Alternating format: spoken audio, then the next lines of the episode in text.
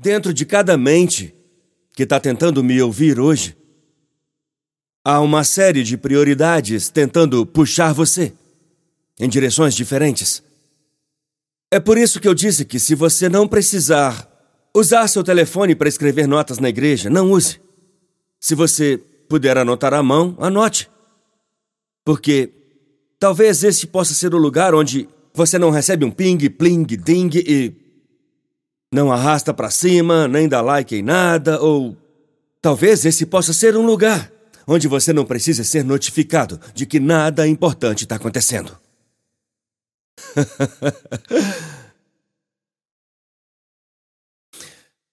no entanto, você realmente não precisa do seu aparelho porque você tem sua mente dividida. Essa é a fábrica de distrações, sabe? Sua mente. Não a pessoa ao seu lado.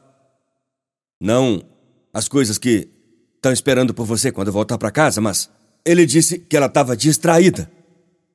Não foram as ações dela, foi a atitude dela. Eu vou parar aí para você não começar a se sentir mal, porque você está sobrecarregado, para que não comece a se sentir culpado. Eu acho, eu acho que a culpa é a raiz da má atitude de Marta nessa passagem. E vou te mostrar isso porque há cinco características não do que estava acontecendo na casa, mas do que estava acontecendo no coração de Marta.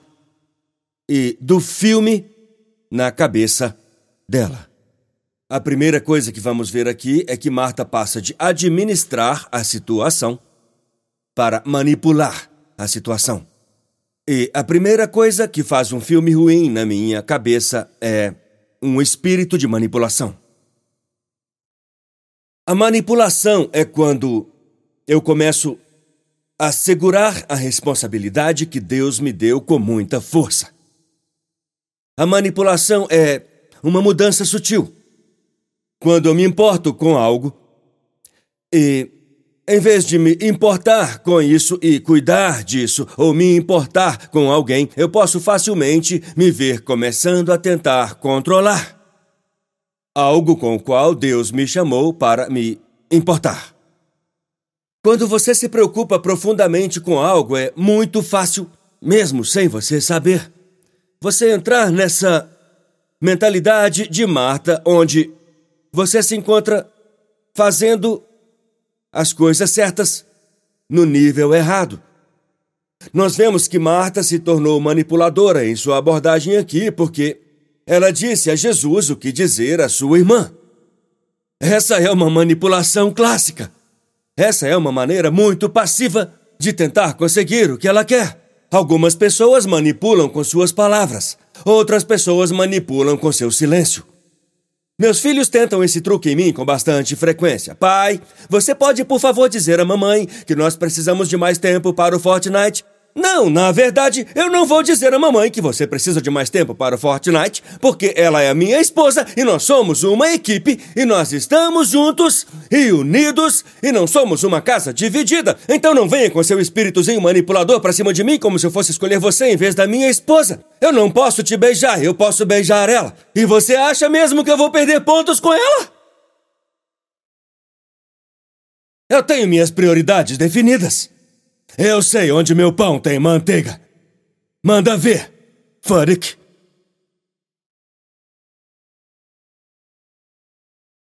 Eu acho que Marta estava manipulando porque ela estava sendo manipulada.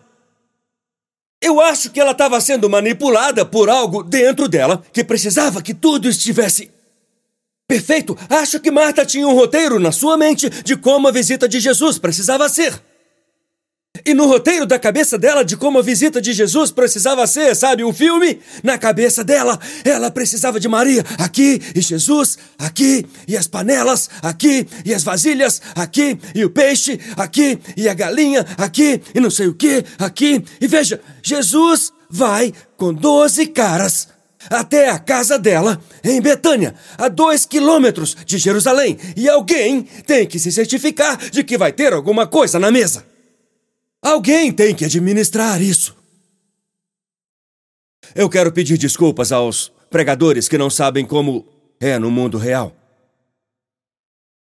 Aos pregadores que não entendem que se você quer sustentar sua família, às vezes significa que você não pode estar na igreja todos os fins de semana.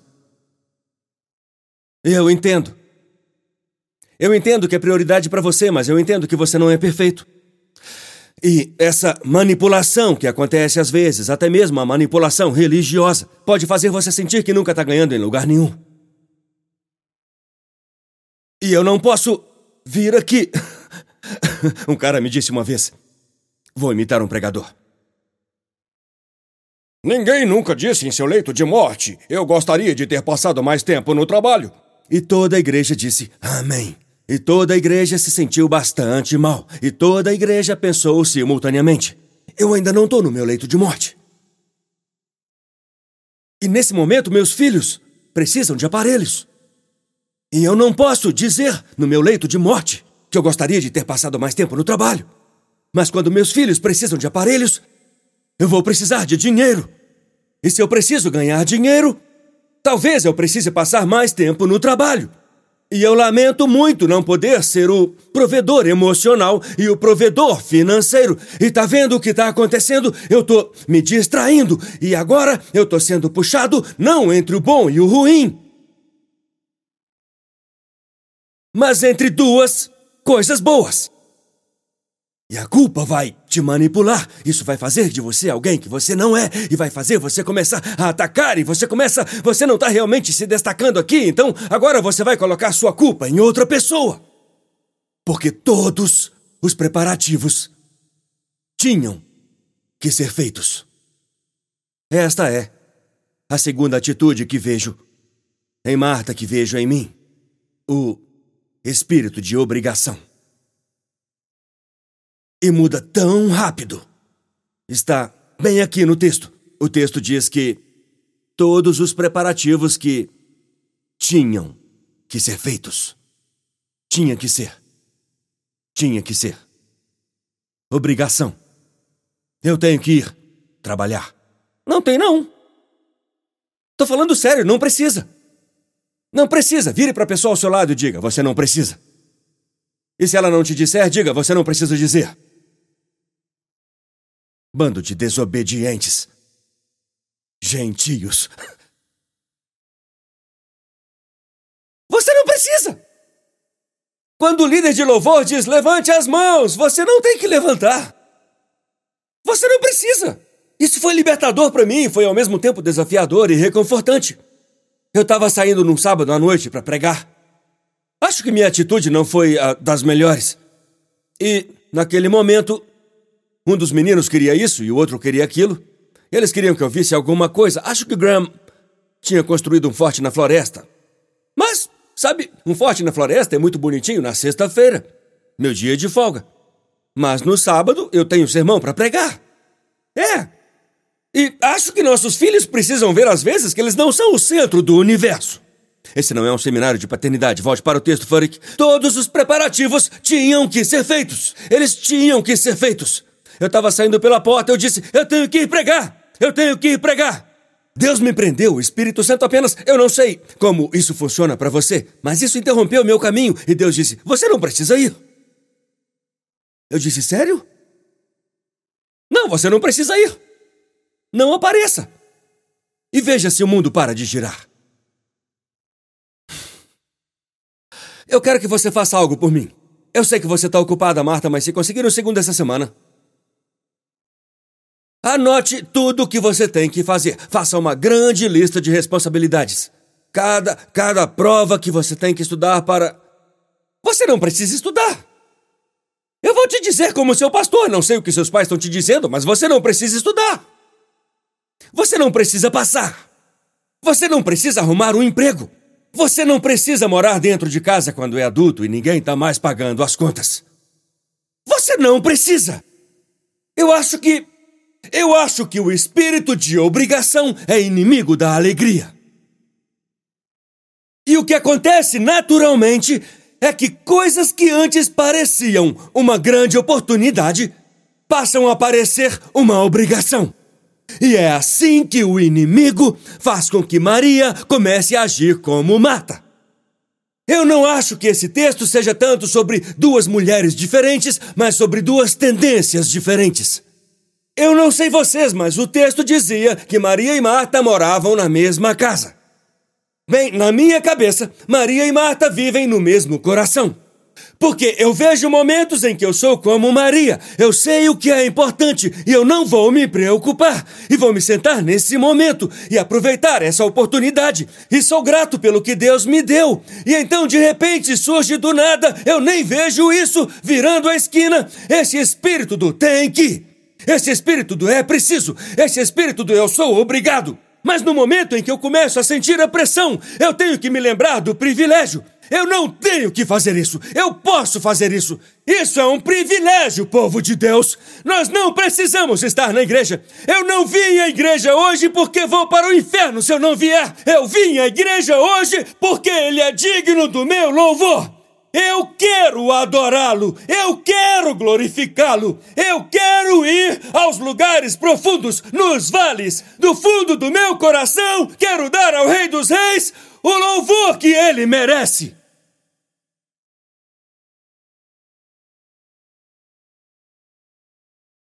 Por favor, nunca venha a esta igreja porque você tem que vir. Nunca venha aqui porque você precisa. As pessoas vêm de Dansville para chegar aqui porque elas querem. Porque eu quero. Porque eu quero. Olhe para a pessoa ao seu lado e diga: Eu quero. Eu quero cozinhar essa refeição. Eu quero lavar esses pratos. Eu quero limpar essas bancadas. Deus me deu os balcões para eu ter coisas para colocar neles. Então eu quero chegar ao lugar. Eu não tô lá, mas Marta, chega para lá. Eu tô tendo um momento de Maria. Eu tô sentado aqui porque eu posso. Não me interrompa com seu tem que, porque eu quero, porque eu posso, porque eu vou, eu tô indo, eu tô fazendo, eu consigo fazer. Agora tome 10 segundos e louve a ele, porque ninguém te obriga a fazer isso. Se você não quiser, não precisa. Mas se você é grato por ele ter chamado seu nome,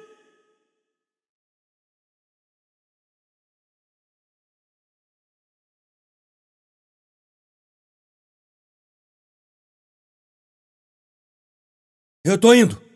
Eu tô indo pregar. Eu não preciso, mas eu vou. Mas eu vou. Afinal, por que Marta estava tão chateada? Foi ideia dela receber aquelas pessoas em primeiro lugar.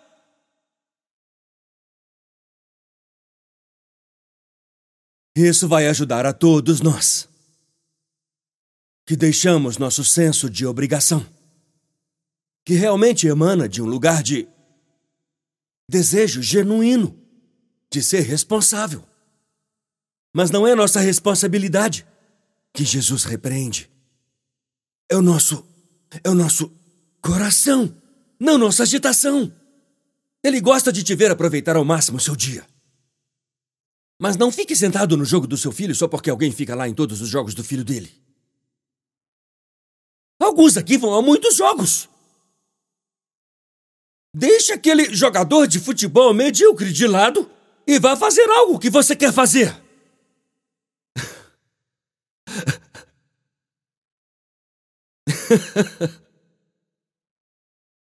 Eles não devem fazer nenhum gol mesmo, não vai ter nada para filmar. Tô brincando. Marta, Marta. Você fica correndo por aí fazendo essas coisas todas. Preferimos que você esteja aqui. Preferimos que você seja legal. E que a comida tenha um gosto ruim. Nós estamos aqui para ficar com vocês. Como não acreditamos nisso, precisamos fazer coisas para Deus. Não conseguimos acreditar que ele se preocupa mais conosco do que com o resto. Então o que acontece é que nós julgamos os outros. Você já fez isso? Já fez isso? Já fez isso? E agora nós temos. Temos um tribunal chamado, chamado redes sociais onde podemos deliberar o dia todo. Ela acha que isso realmente fica bem nela? Ela é velha demais para usar isso. Alguém precisa falar com ela. Falar com ela. Foi o que Marta disse. Fala para ela, Jesus. Fala que o vestido é muito apertado. Fala que ela tem 53 anos, não 15. Fala para ela. Ah, eu sei que eles não podem se dar ao luxo de tirar férias. Você é o contador deles? Mas agora, cuidado, porque se você se assentar na cadeira de juiz, acabará vítima de seus próprios julgamentos. A medida que você usar será medida de volta para você. Então você pode sentir ansioso sobre como os outros estão te julgando. Mas eu me pergunto se você é uma vítima de suas próprias decisões. Ei, obrigado por nos assistir. Certifique-se de se inscrever no canal para que você não perca nenhum vídeo ou lives. Compartilhe esse vídeo com um amigo. Um agradecimento especial aos que têm ofertado generosamente. É por causa de vocês que este ministério é possível. Não há limite para o que Deus pode fazer através de nós quando nos unimos. Obrigado pelo seu apoio. Deus te abençoe.